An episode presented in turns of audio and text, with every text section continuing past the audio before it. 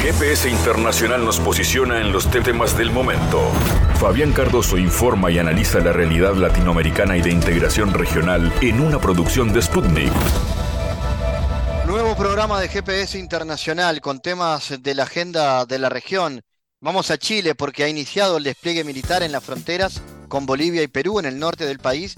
El objetivo es disminuir y controlar el flujo migratorio irregular en las regiones de Arica y Antofagasta, entre otras. Con Esteban Silva, analista chileno, hablaremos sobre las perspectivas en torno a la seguridad fronteriza, pero será también la excusa para hablar de la situación política del país y cómo le ha ido al gobierno de Gabriel Boric en este tiempo. Hablaremos también de lo que es el posicionamiento, sobre todo a nivel de política exterior. También con Walter Faguaba, desde El Salvador, daremos cuenta de un episodio que se ha vuelto viral a nivel mundial, a nivel global. El traslado que ha anunciado el presidente Bukele de los primeros 2.000 miembros de las pandillas al nuevo centro de confinamiento del terrorismo que se ha inaugurado a fines de enero. ¿Cuál es la señal que busca dar el presidente Bukele?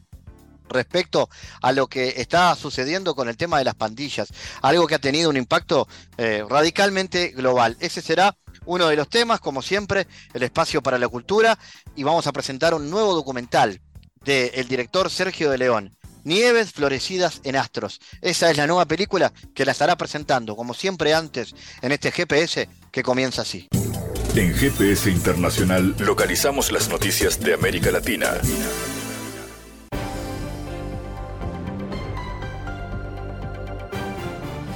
Los diputados de Finlandia avalaron este miércoles un proyecto de ley que ratifica la solicitud de la futura entrada del país en la OTAN, según la transmisión en directo de la sesión. La normativa fue aprobada con 184 votos y una abstención. Siete legisladores estuvieron ausentes. Para que el documento entre en vigor, debe ser aún promulgado por el presidente de ese país. Lo cierto es que Finlandia no puede incorporarse a la OTAN sin el visto bueno de los 30 Estados miembros del bloque bélico y hasta la fecha Hungría y Turquía no han ratificado la solicitud del país nórdico.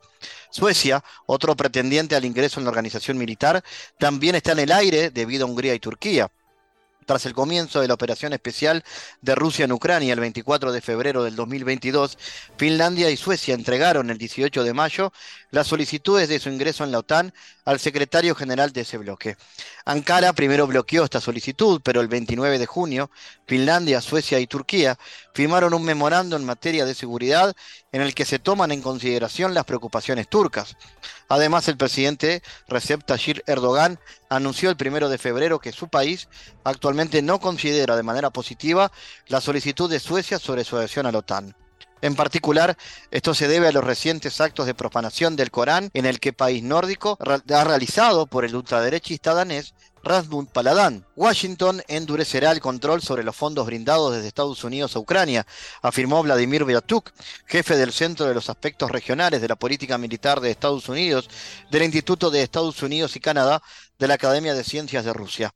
Es evidente que los fondos que se asignarán a Ucrania estarán bajo un control mucho más estricto indicó que la administración del presidente Biden se ve obligada a endurecer el monitoreo sobre los fondos que se asignen debido a la presión de los republicanos en la Cámara de Representantes de Estados Unidos. El 28 de febrero, la subsecretaria de Defensa de Estados Unidos declaró en una audiencia en el Congreso que Kiev debe comenzar a planificar sus gastos en el sector de la defensa de manera independiente. Numerosos países condenaron la operación militar especial que Rusia lleva a cabo en Ucrania desde el 24 de febrero del 2022 y apoyan a Kiev con suministros de armas, donaciones, ayuda humanitaria y sanciones contra Moscú. Dos buques de la Armada de Irán atracaron por primera vez en la historia en un puerto de Brasil, informó la agencia Tasnim. Según precisó, la flotilla está compuesta por el porte de helicópteros Markham y el destructor Dena. Los buques de la flotilla de la Armada de Irán marcaron la presencia militar de Irán en el continente americano por primera vez tras atravesar el canal de Panamá y anclar en el puerto de Río de Janeiro, indicó el medio en un despacho. El medio destaca que es el primer viaje alrededor del mundo que realiza la Armada iraní. El Dena es un buque de guerra de la clase Moshov que cuenta con misiles de crucero antibuque, así como torpedos y cañones navales. El Macram es un porta helicópteros que puede transportar cinco helicópteros. Las tensiones en América del Norte por el maíz continúan. Tras el anuncio de posibles controversias, por el tratado entre México, Estados Unidos y Canadá, el gobierno de López Obrador señaló que el diferendo se mantiene con Washington por el país transgénico es de carácter político y no comercial. El diferendo de Estados Unidos sobre el decreto que regula el maíz transgénico carece de fundamentos comerciales. Su motivación en realidad es política, dijo la secretaria de Economía mexicana en un comunicado.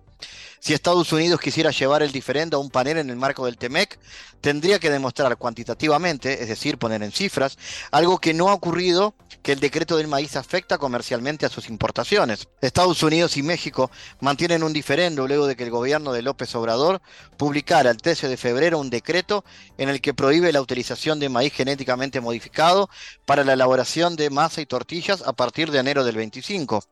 México es el segundo comprador de maíz transgénico de Estados Unidos e importa alrededor de 17 millones de toneladas de este grano anualmente, además de que las compras se han incrementado en los últimos años. Asociaciones de productores en el país norteamericano han expresado un rechazo al decreto mexicano con el argumento de que no está basado en evidencia científica y se trata de una violación a las reglas del TEMEC y han solicitado que el tema se deriva en un panel de controversias especial en el marco del propio tratado. Chile inició el despliegue militar en las fronteras con Bolivia y Perú en el norte del país, con el objetivo de disminuir y controlar el flujo migratorio irregular en las regiones de Arica, Tarapá y Antofagasta. No está prohibido entrar a Chile, lo que está prohibido es hacerlo por pasos irregulares, explicó la ministra de Interior Carolina Toja al arribar el 27 de febrero a la región de Tarapacá. La labor de las Fuerzas Armadas, impulsada por el gobierno y aprobada por el Congreso, durará 90 días en la que militares estarán habilitados para hacer controles de identidad, registrar equipajes y detener individuos. Toba indicó que con la medida esperan que empiece a bajar la circulación irregular por las fronteras. Para analizar este y otros asuntos que atañen a la coyuntura política del país, estamos en contacto con el analista Esteban Silva. Esteban, ¿cuáles son las perspectivas en torno a la seguridad fronteriza del país? Eh, por su parte, respecto al sur, ¿se ha podido llegar a un acuerdo con las comunidades mapuches? Bueno, en primer lugar, eh, el gobierno del presidente Boric ha eh, desplegado ¿no? las Fuerzas Armadas, personal de las Fuerzas Armadas al norte del país para enfrentar los temas de la migración ilegal o irregular eh, en las fronteras de Chile con el Perú y con Bolivia. Esto es reciente, esto es una decisión que se toma en el marco eh, de la, la ley de infraestructura, de resguardo de la infraestructura crítica, que se llama, que es una ley que fue impuesta eh, y propuesta por la administración de Piñera para hacer frente, en definitiva, a la época a el estallido social a las movilizaciones sociales. Eh, ¿Por qué eh, vinculo estas dos cosas? Porque eh, lo que está haciendo el gobierno es reaccionar bastante a la defensiva, desde mi punto de vista, ¿no? frente a un tema que es un tema más complejo, ¿no? más de fondo, más estructural, que es cierto que ha sido desbordado por los ingresos en, la zona norte, en los pasos no, no formales, eh, ha sido desbordado las distintas administraciones, ¿no?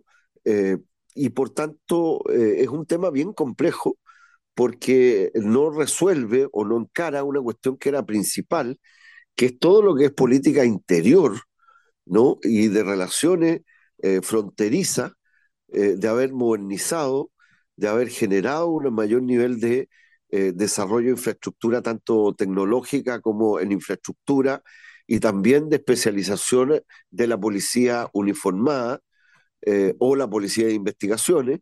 Estamos hablando de las policías, no de las Fuerzas Armadas. Por tanto, esto es una medida que se está tomando a no, con un plazo de 90 días, ¿no?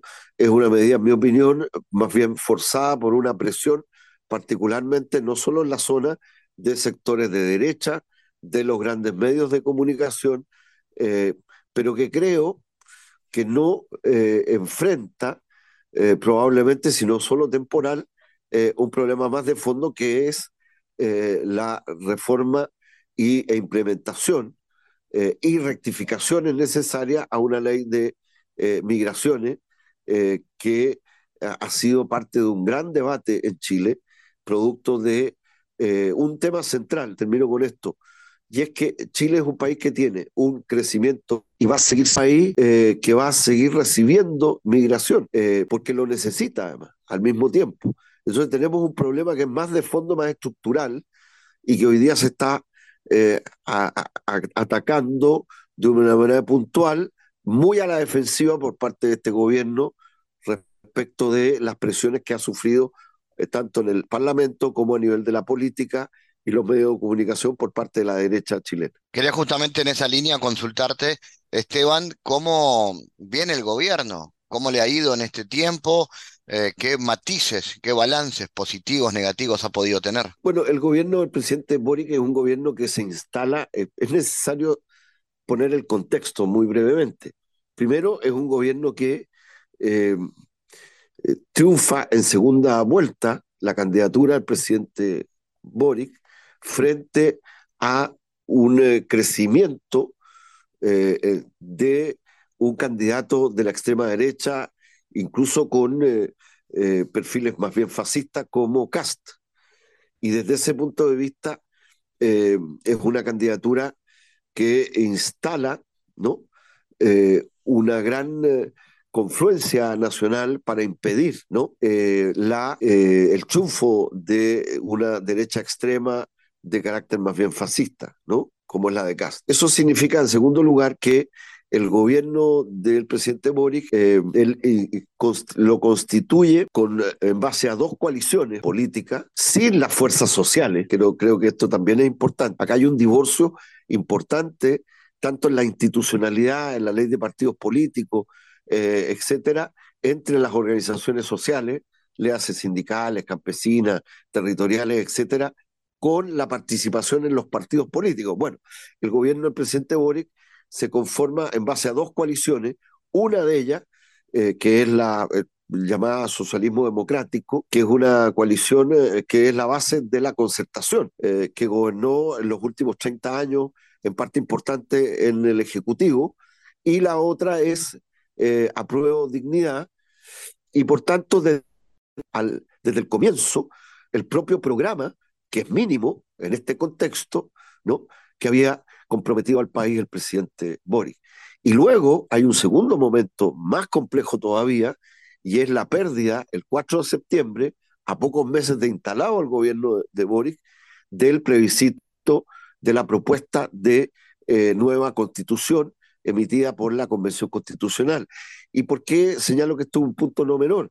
Porque se pierde por una falta de liderazgo y que yo la identifico y la ubico en lo principal en la propia figura del presidente de la República, eh, desde el punto de vista de la institucionalidad, por una falta de eh, política común eh, entre los mismos partidarios en el, en, el, campo de la política, ¿no? de esta, este borrador de nueva constitución. Es decir, faltó liderazgo, no hubo una vanguardia político-social unitaria clara, porque incluso el propio gobierno eh, entró en una serie de dimes y diretes, en contradicciones, es decir, llamó a reformar la propuesta borrador antes de que fuera aprobada, generando confusión, desmovilización, etc. Entonces, lamentablemente, este segundo momento ¿no? Eh, debilita también finalmente eh, el, programa eh, y la gestión del gobierno del presidente Boric, haciéndolo bastante más frágil o contradictoria, y ciertamente han habido avances, pero están todos, eh, son bastante más reducidos, producto de estos dos grandes momentos o correlaciones. Cuando estamos a prácticamente eh, unos días de cumplirse un año de la instalación del gobierno del presidente Gabriel Boric. Esteban, en materia de política exterior, ¿cuáles son los motivos del apoyo de Boric al presidente ucraniano, a Zelensky? Eh, ¿Es una ruptura con sus bases de izquierda, tomando en cuenta el talante más eh, de derecha neofascista del régimen de Kiev? ¿Cómo ha reaccionado el sistema político chileno? Bueno, hay que, hay que poner nuevamente el contexto. El sistema político chileno está en crisis hace mucho rato y, tiene eh, contradicciones que no han sido resueltas una, la principal eh, fue la derrota que tuvimos respecto de la Convención Constitucional que no era una asamblea constituyente, pero fue electa democráticamente para generar una nueva constitución y que, por las razones que explicaba anteriormente, eh, entre otras, porque hubo muchas, hubo también toda una estrategia a la derecha y de los grandes medios de comunicación, etcétera, ¿no? Em, se perdió. Y, por tanto, eh, hoy día estamos en un proceso de rearme, de alguna manera, por así decirlo, ¿no? Y de nueva ofensiva derechista en defensa de la institucionalidad que en la defensa del modelo económico, ¿no? Dicho eso, planteado eso, eh, en ese sentido, eh, la posición que ha asumido eh, el gobierno y particularmente el propio presidente respecto al conflicto que enfrenta en Ucrania a Rusia con Estados Unidos y la OTAN en el escenario ucraniano, y por tanto que es un conflicto de mucho más complejidad ¿no? Evidentemente que la sola enfrentamiento eh, de, guerra en Ucrania, ¿no? Eh, eh, es lo que es contradictorio e incomprensible, ¿no? Es el nivel de alineamiento que desde temprano, es decir, el, el presidente Boric, siendo presidente electo a través del Twitter, porque no recuerdo si, hizo declaraciones con más desarrollo, de hecho, se alineó unilateralmente con Zelensky, ¿no? con Ucrania, en contra de Rusia.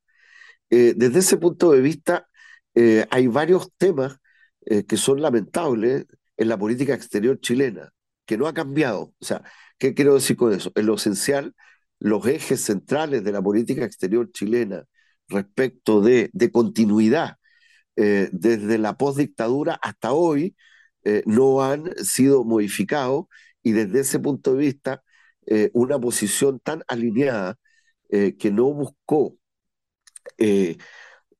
ser no alineada en el sentido de sumar, no sumarse a uno de los campos del conflicto, que no es Ucrania. Insisto, es claro que es no solo Ucrania, es la OTAN, es decir, Estados Unidos y la Unión Europea en esa alianza geopolítica y geomilitar, ¿no? En definitiva, en un conflicto que está cambiando eh, el eh, contorno tanto económico, social, cultural, energético del mundo hacia una perspectiva multilateral. Entonces es lamentable el alineamiento temprano eh, unilateral por parte del presidente de Chile creo que efectivamente está en contradicción con una política no alineada, progresista, ¿no? Eh, creo que hay un eh, resentimiento con una parte importante de sus bases de apoyo y con las posiciones de la izquierda social y política respecto a estos temas. Creo que hay una falta de mirada latinoamericana, caribeña, es decir, de integración para tener una posición común, no alineada, eh, en favor de negociaciones de paz que son necesarias y urgentes, eh, y desde ese punto de vista eh, se ha debilitado las posibilidades de una política exterior progresista, autónoma, en resguardo de los intereses de Chile, no solamente progresista en un sentido global, pacifista, no alineada, multilateral, sino que también en resguardo de los intereses de un país que tiene poco peso en el concierto internacional y que por tanto sus posiciones tienen que ser apegadas al derecho internacional con coherencia, porque eh, lamentablemente hay otros temas en donde el gobierno chileno eh, podría mostrar una posición eh, progresista apegada al derecho internacional, pero que tampoco lo ha planteado.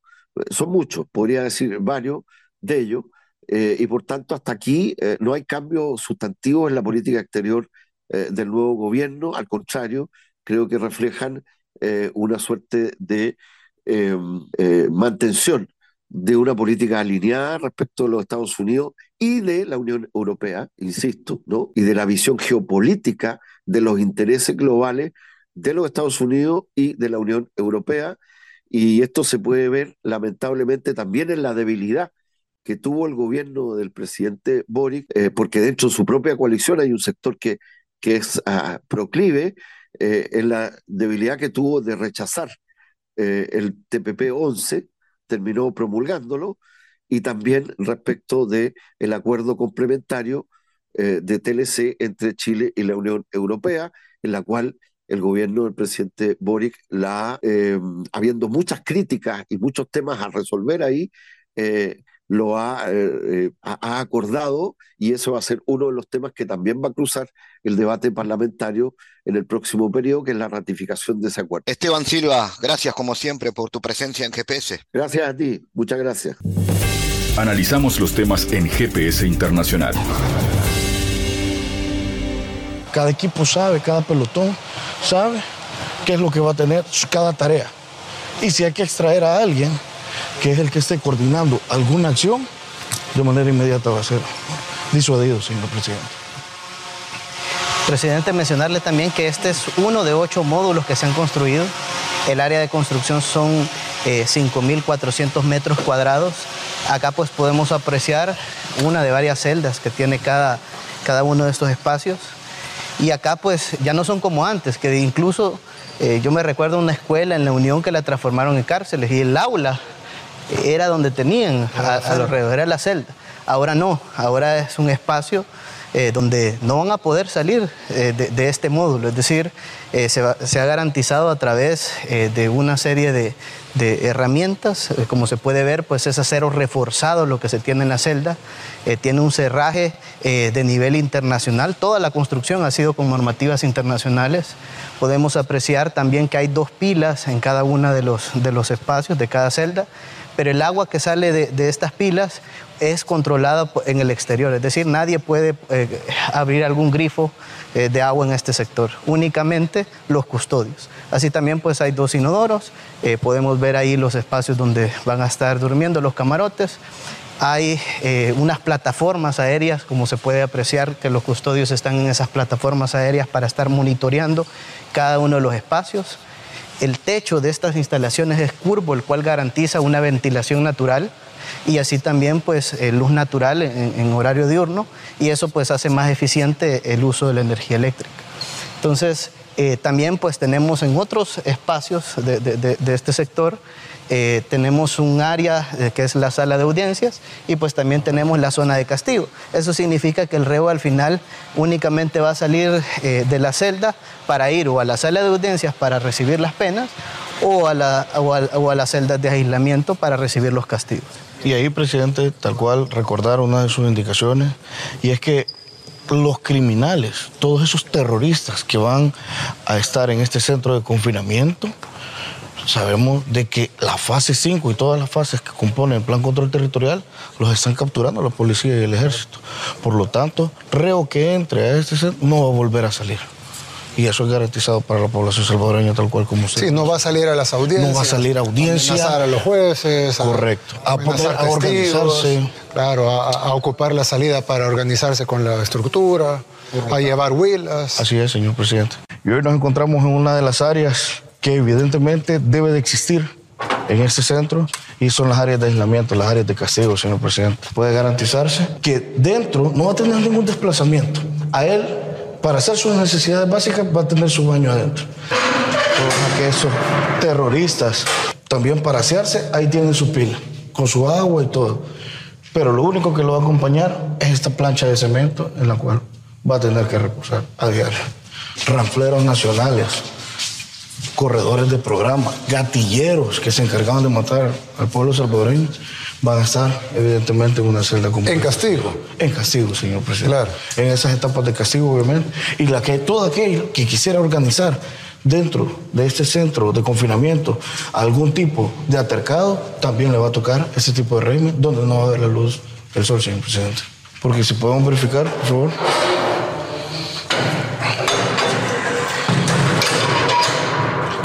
Celda totalmente sellada, señor presidente, con un cerrojo y para garantizar nosotros la visualización y darle seguimiento, obviamente, a, todo el actuar de él, nosotros desde aquí, con una rejilla, sin vulnerar la integridad física de nuestros agentes, vamos a poder visualizar desde este entonces. Lo poco que se puede visualizar, obviamente. Y lo vamos a ver acá. Sí, está blindado. Eh, está blindado, definitivamente. Y cuando tenga que ir esta persona, si todavía está en su debido proceso, porque lo vamos a garantizar para que estas personas lleguen hasta la última etapa y dirima eh, los, jueces y esperamos el acompañamiento de ellos en ese apoyo para el pueblo salvadoreño. Claro. Cuando se desplace esta persona, va a tener que poner sus manos acá, se le van a poner las esposas, posteriormente neutralizado, esta persona se va a abrir, se le van a poner los grilletes, pie y mano y va a tener que ir custodiado. Él no va a tener desplazamiento, así como ningún. Para ir a la audiencia en los módulos. Para ir a la audiencia y enfrente, siempre, totalmente aquí dentro del mismo módulo. Así que eso va a estar totalmente garantizado. Esto, el Estado está garantizando a la población salvadoreña que definitivamente con el Estado ninguna estructura va a jugar.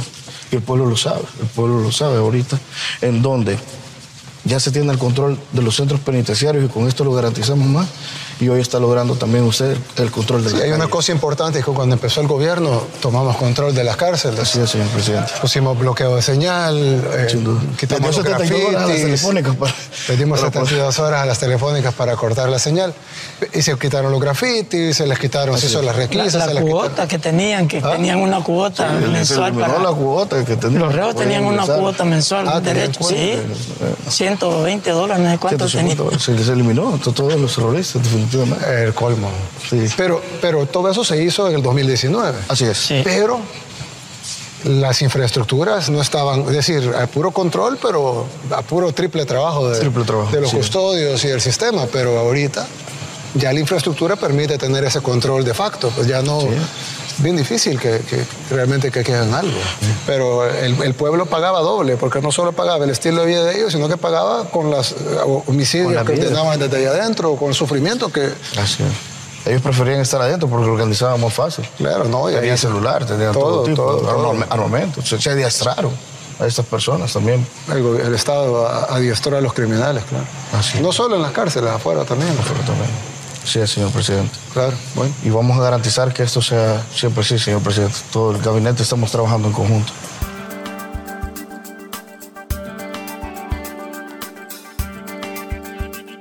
El presidente de El Salvador, Nayib Bukele, anunció el 24 de febrero el traslado de los primeros 2.000 miembros de las pandillas al nuevo centro de confinamiento del terrorismo, inaugurado el pasado 31 de enero y considerado la mayor cárcel de América. Hoy en la madrugada, en un solo operativo, trasladamos a los primeros 2.000 pandilleros al centro de confinamiento del terrorismo, escribió el presidente en la red social Twitter.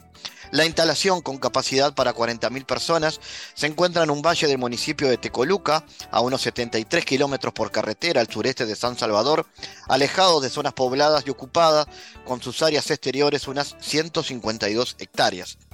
Vamos a hablar de este y otros temas. Vamos a hablar con el investigador salvadoreño Walter Faguaba. Walter, ¿cómo analizas la importancia de la construcción de esta nueva cárcel? ¿Cómo analizas el apoyo popular del presidente en este marco? Eh, este anuncio eh, ha tenido incluso una relevancia viral internacional. El video del traslado de estos pandilleros ha recorrido el mundo. Bueno, ¿cómo se vio eso en El Salvador? Bueno, muy saludo cordial, Fabián, desde aquí El Salvador. Gusto saludarle a toda la audiencia eh, que nos sintoniza. Pues mira, ha sido, un, como tú has dicho, imágenes virales que se han hecho mundialmente conocidas. Yo he visto medios de todo el mundo, de lugares icónicos que posiblemente ni se ubican donde está El Salvador, pero eh, es que es, es, es, es, bien importante señalar un punto que ha entrado al debate y es que se han visto varios comentados, comentarios en redes sociales, a veces de personas en otros países, que comentan y, lo ven como una, lo ven con espanto observar 2.000 personas, seres humanos, eh, esposados, expuestos en una megacárcel. Si lo ves desde ese punto de vista, causa a primera impresión qué está pasando en El Salvador. Pero realmente el mensaje está claro. Eh, y el mensaje comunicacional que está haciendo el presidente Bukele. Las pandillas eh, están siendo derrotadas en cuanto a su operación y su incidencia en la violencia ejercida durante muchos años en El Salvador eh, recordarle a la audiencia y para que ellos conozcan quién, quién realmente, qué son las pandillas. Las pandillas eran organizaciones criminales de sujetos que se tomaron el país. Ellos montaban territorios, extorsionaban, eh, asesinaban, violaban mujeres y habían creado una ola de terror en el país en el cual ningún gobierno anterior a la época del presidente Bukele había logrado contener eh, lo que estos grupos hacían decirles que El Salvador durante mucho tiempo fue considerado el país más violento del mundo, con una tasa de homicidios cercano a los 70 por cada 100 mil habitantes. Está hablando que El Salvador, un país que estaba, no estaba en una guerra, tenía más muertos que regiones como Siria, Irak, eh, Somalia, que tienen guerras abiertas. Eh, las pandillas ejercían un control territorial exagerado, donde ellos decidían quién vivía, quién moría, ganaban, hacían ganancias millonarias con extorsiones, habían creado realmente un paraestado en El Salvador, realmente era un paraestado, ya que ellos tomaban, era una organización estructurada, inclusive hasta transnacional se puede llamar ya, y ha sido reconocido por diversas entidades internacionales, eh, lo cual provocaba para cualquier salvadoreño un temor. La gente vivía, pues, y convivíamos porque nos tocaba convivir, pero ellos te planteaban y te decían, este día vamos a hacer paro, hubiera, en una época el presidente, hoy refugiado en Nicaragua, acusado de corrupción, Mauricio Funes Cartagena, que impusieron un paro donde tres días eh, la gente pasó con miedo porque habían amenazado con hacer atentados. Eh, entonces, cuando ves las miradas del salvadoreño y ve eso, el salvadoreño se alegra, se contenta y apoya en su mayoría al presidente Bukele, eh, porque las pandillas se convirtieron realmente para la población salvadoreña en un tormento. Un tormento realmente causó dolor, causó luto, causó daño emocional económico y mucha gente inclusive se puede desplazar a este país huyendo las pandillas. Por eso cuando estas imágenes atraviesan el mundo, eh, sí hay miradas críticas, hay miradas a favorables, pero la mirada del salvadoreño, los salvadoreños, es que se está venciendo a uno de los problemas más importantes, relevantes y por supuesto que más ha afectado a la población. Por eso, si te das cuenta y, y evaluas, pues la aceptación y el apoyo hacia el presidente, inclusive cuando cualquier persona del mundo pone algo sobre el tema, pues comienza la gente a plantear y a, y a, recitar pues todo lo que ha sido el sufrimiento que tuvo por las pandillas. En ese sentido, por, por supuesto, quienes vemos el mundo o tratamos de analizarlo, quisiéramos que eso no fuera así, pero esa es la cruda realidad de Salvador, un país en el cual cerca del 1% o 1.5% de población eh, está recluida penalmente producto de años y años de exclusión y marginaciones que provocaron este fenómeno que se agravó y se convirtió realmente en un grave problema a la seguridad nacional del país. ¿Cómo viene ese tema con las pandillas? ¿Qué resultado ha tenido? Eh, ¿Cómo lo recibe la población? ¿Y cuántas pandillas en hecho se ha eliminado, se han eliminado, han salido de circulación? Sí, realmente eh, el, el, había un indicador que era clave eh, para entender el fenómeno de las pandillas, que era el número de homicidios, porque las pandillas lo que creaban era una serie de depuraciones eh, en cuanto a asesinar personas. Si no pagaban la renta, lo asesinaban, tenían un listado que no pagaban, quienes podían matar, rivales, entre otros. Entonces el país tenía aproximadamente, imagínate, cerca de 15, 20 hasta 30 homicidios diarios. Estamos hablando que al final del año te sumaban cerca de 5 mil, 6 mil personas asesinadas. En un territorio como El Salvador, eso te puede considerar el tamaño de un municipio. Hay municipios aquí de 4 mil, 5 mil personas que asesinaban por año en un lapso más o menos de 15 años eh, del, tema del pandilleril se tuvieron la misma cantidad de muertos que una guerra civil. Eh, esa era una parte de lo que hacía la pandilla. El otro el negocio de la extorsión, que era a los pequeños negocios, medianos, inclusive hasta grandes, se podía ver que les llegaban a pedir, por ejemplo, por, por vender tú en un lugar, que si puedes vender eh, que una, un, chivito ahí, por lo menos te pueden en la calle poner un chivito, si estamos en Uruguay, ¿va? chivito, tenías que pagarles a ellos una cantidad, 100 dólares, 5 dólares, 10 dólares, 20 dólares, lo que te pedían. Si no, te lo, si no lo pagabas, te llegaban y te mataban o te mataban un familiar hasta que se lo pagabas. Eh, y eso lo controlaban, decir, y, y, había una economía, eso es otro tema, extorsiones. El señor todo el transporte, el que más sufría. Entonces, esos dos delitos que son, digamos, los indicadores principales que funcionaban las pandillas, aparte de otros, eh, estaban eh, posicionándose en este sentido para poder establecer una economía del crimen. Esta economía del crimen, eh, la que estaban planteando, lo que estaban considerando, dominaba el país, acrecentaba los espacios de, e inclusive ya estaban infringiendo en la parte política electoral, porque desde 2004, 2005 aproximadamente, habían logrado penetrar y ya para 2012 Mauricio Funes Cartagena le dio existencia política y lo convirtió en actores políticos electorales que incidían. Tanto así, pues, de que la población casi que sentía que iba a ser imposible controlarlos. Ahora, el presidente Bukele en 2019 que llega al poder, eh, llega con el plan control territorial y una lucha frontal. Y para este 2022, pues con el tema del régimen de sección, que se empieza a plantear como parte de la estrategia del seguimiento de este plan, se logra contener eh, eh, y se logra reducir los homicidios, que era el principal indicador que desde la gestión Bukele ya habían bajado del inicio, pero hoy se han logrado días en los cuales no se han reportado homicidios. Hay personas que plantean de que se descuentan algunas cifras, lo que sí que no se tiene. Bajo las extorsiones, los sectores han dicho y públicamente se han parado varios sectores a plantear que han reducido las extorsiones. Si, las extorsiones, si tú hablas con la gente de la calle, le a preguntar, no, aquí ya no extorsionan. Eh, y el tema desapariciones ha reducido y muchos delitos asociados a las pandillas. Eso significa que se ha impactado en la estadística criminal asociada precisamente al fenómeno pandilleril. Ahora, en el país se han ubicado dos grandes pandillas, la Mara Salvatruche y lo que es el barrio 18. Eh, ambas pandillas nacieron en Estados Unidos. Hay que decirlo, el fenómeno de las pandillas es un fenómeno que se ha enfocado o se fue un fenómeno que creó en Estados Unidos. Los salvadoreños deportados allá por los 90 empiezan a organizar estas células y aprovechar el espectro crimen. Ahora, cada pandilla tiene sus fracciones y su organización. Eh, la pandilla MS eh, tiene clicas que se, y programas que se derivan en diversas acciones la pandilla 18 tiene, hay una fracción revolucionaria, otra sureña, y tienen, eran una organización que controlaban el territorio y decidían de manera descomunal. Pues te digo, eh, estas organizaciones ahora, que lo han dicho inclusive hasta los medios de comunicación que han sido opositores o han, se han planteado en una postura crítica al gobierno, que se han desarticulado sus estructuras. Eh, eso ha llevado a que la población en buena parte del territorio reconozca y, le dé y, favorezca pues la posición de Bukele. El presidente Bukele entra a su cuarto año como mandatario eh, a, a, entrada de una elección el otro año y hasta el día de ahora no existe ningún actor político de la oposición que pueda decir que le va a competir al presidente Bukele, ya que su popularidad en gran parte asociada a este tema es total.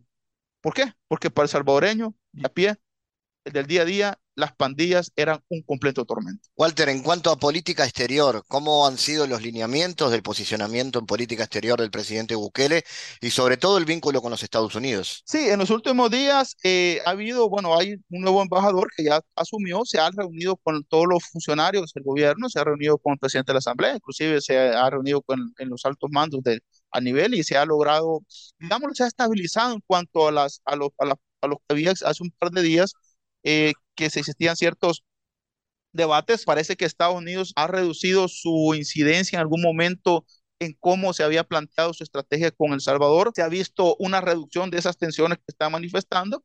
No obstante, siempre hay sectores que están planteando algún tipo de situación. En el caso de los Estados Unidos, pues recientemente una corte, en una corte se ha planteado o se estaba tratando de inferir la participación del gobierno en negociaciones con grupos criminales, algo que según se ha estimado y se ha considerado, está más en el peso de las administraciones anteriores, pero independientemente a eso, El Salvador es el que ha combatido en toda la región con más fuerza este tema. Eh, por supuesto, Estados Unidos antes ah, mostraba apoyos, inclusive hasta financiamiento para el combate contra estos grupos. Con este gobierno no ha dado esos apoyos, sin embargo, el gobierno le ha hecho frente. Esperaríamos nosotros que Estados Unidos eh, eh, no se pronuncie más allá de los hechos que han estado relacionados con las pugnas y las ciertas discusiones que ha habido en el tema. Por el momento no ha habido mayores desabruptos y se ha mantenido la relación, eh, la cooperación, como siempre lo ha manifestado, USAID sigue cooperando en diversas entidades, inclusive hasta con entidades gubernamentales, eh, más allá de eso. No obstante, sí se ha visto el cambio, por supuesto, pero no ha sido aquel cambio que muchos vaticinaban, de ruptura de relaciones, de, no, realmente El Salvador, Estados Unidos sabe que El Salvador geopolíticamente en este momento tiene una existencia grande el liderazgo del presidente Bukele, extendido inclusive hoy a nivel mundial, no solo América Latina, por su determinación ante este tema, le ha dado retos. Estados Unidos y, por supuesto, El Salvador, su cercanía con el tema de, China, por supuesto, también lo ha puesto en el mapa de geopolítica. Recientemente se votó en, en Naciones Unidas sobre el tema de Rusia y Salvador se estuvo precisamente, El Salvador ha mantenido una postura en este caso, este tipo de casos, en función realmente de la determinación. Bolsa estuvo precisamente El Salvador ha mantenido una postura mm, en este caso, este tipo de casos en función realmente de la determinación de, de cada pueblo y de las circunstancias históricas que conllevan a esto. Algún funcionario norteamericano señaló este tema como ponerse del lado de un pero realmente Salvador ha mantenido una postura de respeto, en este caso, a las relaciones y los vínculos internacionales y las negociaciones y los acuerdos que los países puedan tomar en temas tan complejos como estos. ¿Cómo cree que vendrá el futuro para el gobierno del presidente Bukele?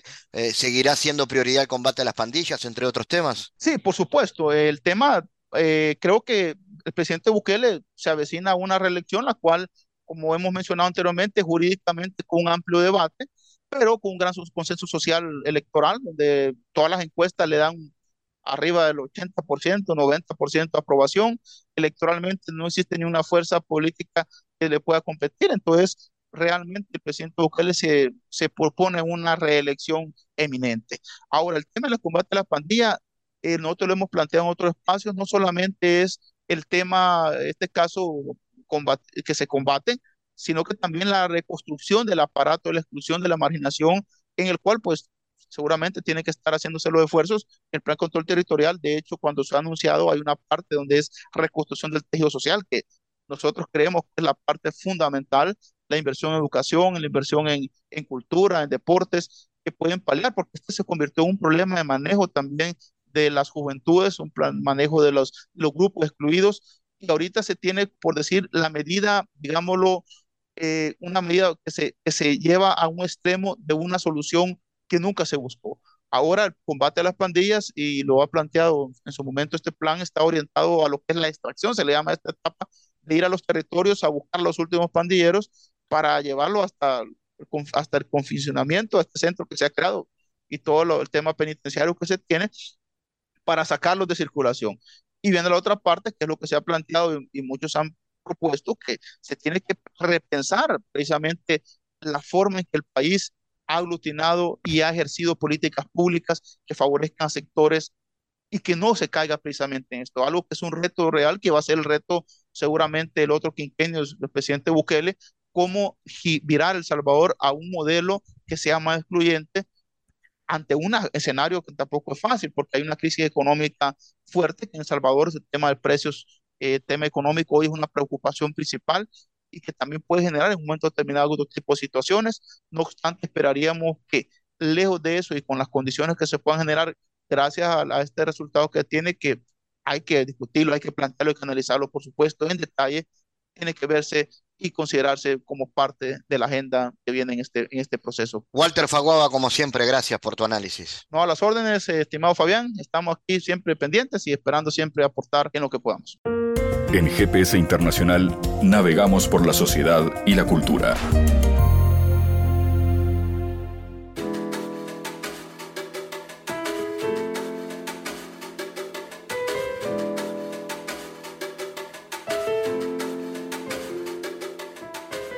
Nieves florecida en astros es la última película del director Sergio de León, Sergio ha explicado que Nieves es su vecina más vieja en todos los sentidos de la expresión.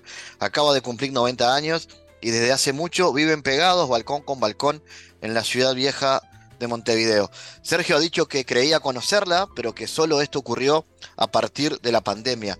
Durante el confinamiento, en el año 2020, la filmó con su celular y tratando de mantener una distancia de dos metros, descubrió una historia fascinante, una veterana fascinante, como lo define Sergio en esta presentación. Tenemos el gusto de recibirlo aquí en GPS para que nos cuente sobre Nieves, sobre la película y sobre lo que vendrá. Bienvenido, Sergio. ¿Cómo surge esta idea y cómo se da? Eh, bueno, muchas gracias. Este, esta idea eh, nunca fue una idea porque nunca pretendimos hacer una película.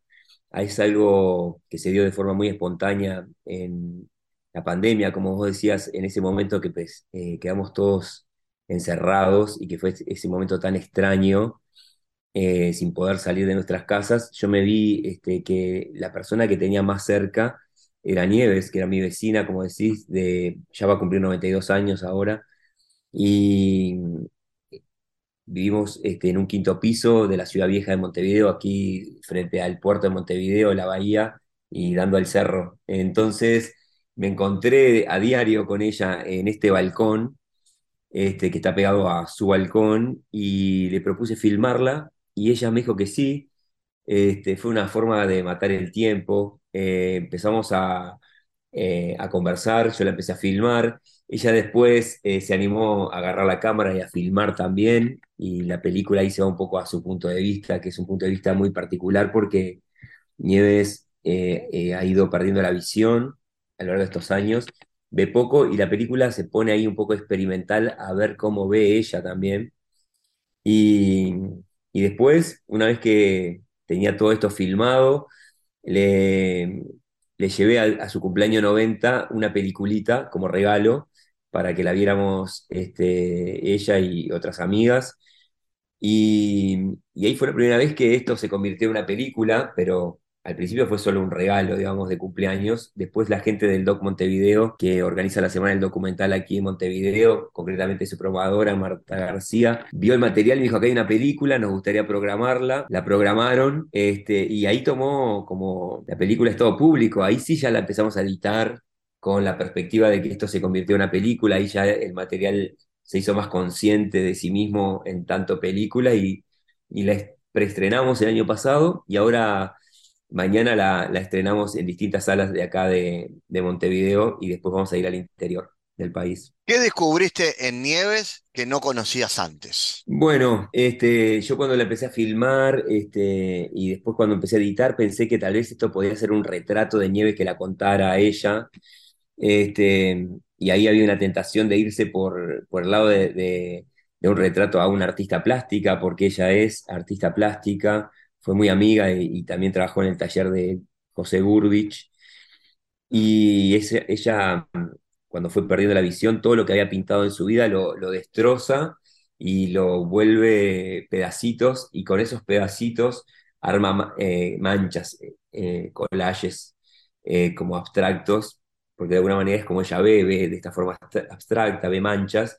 Y había una tentación de irse por ahí, este, pero también descubrí su obra, porque yo no había visto tanto como vi en la pandemia de todo lo que ella hacía, ahí descubrí toda la, su, parte más plástica.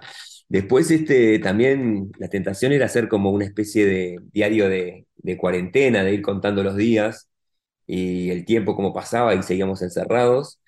Pero yo digo que, lo que cuenta la película más que, nada es como si fuese un perfume de ella, ¿viste? Es como... Eh, irse a un lugar como, como...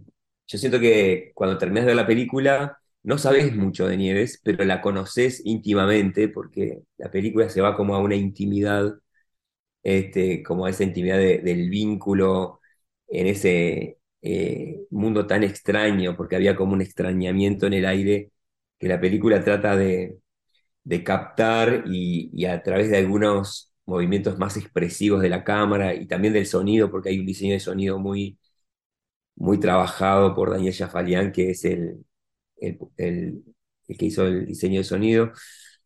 Este, la película ahí se vuelve como más expresionista, digamos, y yo creo que descubrí como su esencia, si, si se pudiera decir, como, pero la esencia en tanto perfume, yo creo que la película es como el perfume de Nieves. Está buenísimo la idea esa del, del perfume. Vos lo definís como una mujer deshecha en luz y florecida en astros, con la luz del puerto y ella añorando. ¿Cómo es eso que está deshecha en luz y florecida en astros? Bueno, ahí eh, se dio una cosa muy linda, que es que ella trae este, un día a la conversación un poema de Luisa Luisi, que me gusta nombrarla porque yo no la conocía, ella me la hizo conocer y, y ahí leímos unos poemas y ella me decía que había un poema que le gustaba particularmente, pero que no lo encontraba. Yo lo busqué en internet y ese mm, poema dice esta frase, dice, este, una mujer deshecha en luz y florecida en astros. Y ella me dijo que, que, bueno, le parecía todo como muy pomposo y rimbombante o pretencioso, porque yo se lo propongo como título y finalmente me dice, bueno, desechan luces mucho, pero tal vez solo florecía en astros y me gustaría florecer en astros, que es como también este, casi una confesión eh, de alguien que tiene más de 90 años y se enfrenta como a este momento de, la vida en el que la muerte es lo inexorable y, bueno, ¿qué pasa después? Eh, ¿no? Entonces creo que ella eh, ahí trae esto de, que después el deseo de ella es florecer en astros. Cuando ella, ¿cómo fue el proceso para enterarla de que ibas a hacer una película? Y cuando supo que finalmente esto iba alguna vez a, emitirse en la pantalla grande, ¿cómo reaccionó? Eh, bien, cuando le conté que, la, que, después de su cumpleaños fue eso, ¿no? Que dije, bueno, este, dicen que esto que tenemos acá puede ser una película. Este, yo se lo propuse este, y ella aceptó, o sea, muy naturalmente, como naturalmente empezamos a filmar. Este, los otros días alguien decía, es algo es alguien como si fuese coautora. Yo siento que es, una coautoría este trabajo entre ella y yo, porque como te decía, ella también filma. Y, y ella como que lo tomó muy naturalmente, tan natural como cuando le dije, bueno, yo te voy a filmar. En ese momento yo no pensé que la filmaba para, para hacer una película. Después cuando ya editamos pensando que sí iba a ser una película, este, ella eh, se abrió, se entregó como a la experiencia, este, le dio un poco de temor, después le, divirtió, ahora ya se ha hecho la idea, este, y, y creo que este, está divirtiéndose con todo esto. Genial, Sergio. Bueno, ahora empieza la, otra etapa, que es la de la exhibición. Hasta el momento, eh, ¿qué ha tenido y cuál es la idea? Eh, el estreno va a ser mañana, 2 de marzo. Este, vamos a estrenar en el Teatro Florencio Sánchez del Cerro de Montevideo, que también es sala de cine. Vamos a estrenar en la Cinemateca, en la sala B del Sodre y en el interior, en Canelones, en Salto, en Paysandú, en Fraiventos, en Mercedes, en Piriápolis, en La Paloma. Bueno, no sé si me estoy olvidando de alguno más, en Canelones. Y mandándolo a festivales también afuera. ¿Y qué esperas que la gente se quede de esta historia cuando la termine de ver? Bueno, ¿sabes qué? Este, hay algo que ella trae en la película que para mí es como un regalo que hace Nieves, este, eh, que es eh, algo que nosotros le hemos puesto como frase para acompañar el título de la película. El título de la película dice Nieves florecida en astros, adornar la vida para resistir. Ella en un momento comenta este, y, desarrolla esta idea de qué quiere decir adornar la vida. Este, eh, para mí ese es un, concepto como casi que de corazón de la película que, me encantaría servir de puente para que ella se lo pase a mucha gente y bueno, este, y que la película le pueda dar a, y los espectadores esto de, de un concepto que, que tiene mucho sentido. A mí me hace mucho sentido de que eso sea como el corazón de la película para dársela a la gente y ojalá que eso se vea, eso llegue. Es una película que está construida este, a modo de collage en su, en, su montaje, como que se inspiran esos collages de ella para, para montar la película. Y, este, y que sin embargo también tiene como un relato emocional. Este, eh, lo llevé como desde ahí, traté de llevarlo desde ahí, desde que el relato se armara como no de la razón y de los datos, sino más como desde una experiencia de inmersión a una intimidad y a unas emociones y a un tiempo. Y me gustaría eso, como eh, generar esa este, inmersión en una intimidad y, este, y en una intimidad que, me parece que es, es linda porque ella es linda. Entonces, es como acercarle a la gente la intimidad con alguien lindo que, que trae de regalo conceptos como este, adornar la vida, que bueno, que ahí en la película ya lo desarrolla, ¿no? Excelente, Sergio. Invitamos entonces a partir de este jueves a la gente que está en Montevideo entonces a verlo en Cinemateca. Exactamente. Eh, como te decía, en la Cinemateca, este, que va a ir eh, a las 19.35 horas. Después está en la sala B del Sodre a las 17 horas y a las 20 horas el estreno mañana en el Florencio Sánchez del Cerro. ¿Y qué otros planes para el año hay, Sergio? Bueno, estoy trabajando en una película de ficción que se llama Siempre Vuelven, que estamos ahí en esa etapa de desarrollo que es, bueno, desarrollando sobre todo la parte financiera, que es la búsqueda de, la financiación y, bueno, tratando de, levantar esa película que tiene siempre mucho más dificultades que el documental. Este, en este caso, como decíamos, eh, Nieve Florecida Nastro es una película eh, tremendamente espontánea y como un accidente feliz. Y sin embargo, la ficción tiene todo esto de que tiene que ser muy planificado, este, tiene toda una etapa de desarrollo para poder llegar a, la narrativa y a la, a la madurez del guion y en paralelo juntar la plata para filmar eso, entonces lleva tiempo. Este, bueno, estamos en eso. Genial, Sergio. Por supuesto, estaremos abiertos a, recibir novedades de tu próximo trabajo. Sergio de León, eh, gracias por estar y por contarnos de esta historia de Nieves florecida en Astros. Bueno, muchas gracias a vos, Fabián. Hasta luego. El mundo en GPS Internacional.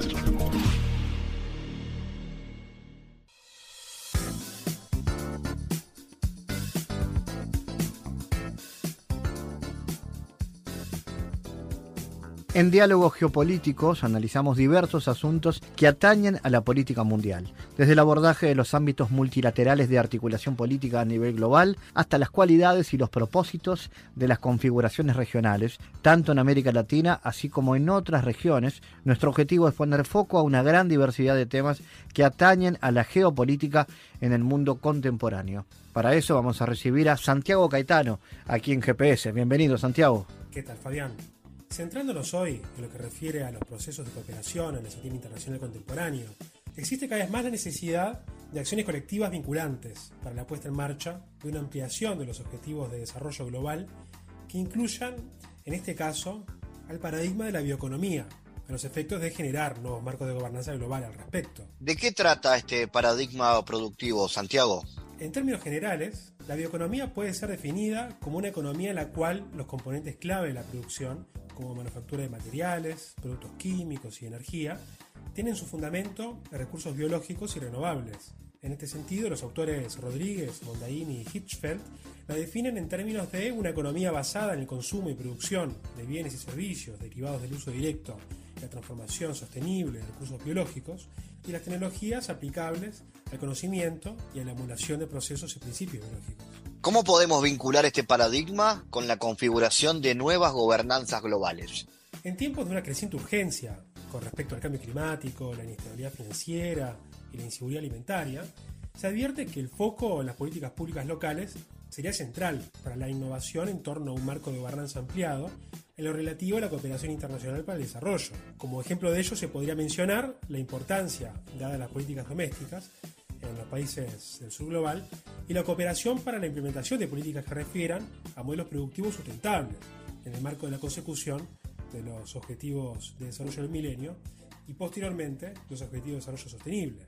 Gracias Santiago por tu aporte a GPS Internacional. Gracias Fabián, hasta la próxima. Les recordamos las formas de seguirnos a través de nuestras redes sociales. Somos arroba GPS Inter en Twitter. Estamos también en la red Facebook GPS Internacional y a través de una lista de difusión a través de la red Telegram, donde habitualmente compartimos los contenidos de cada uno de los programas de GPS Internacional, esta producción de Sputnik que se emite en M24 en Uruguay, en las radios públicas de Bolivia, en Radio del Plata en Argentina y a través de nuestra página mundo.sputniknews.com. GPS Internacional es un programa de información y análisis de los temas más importantes del mundo con mirada latinoamericana. Fabián Cardoso en GPS Internacional junto a los protagonistas analizó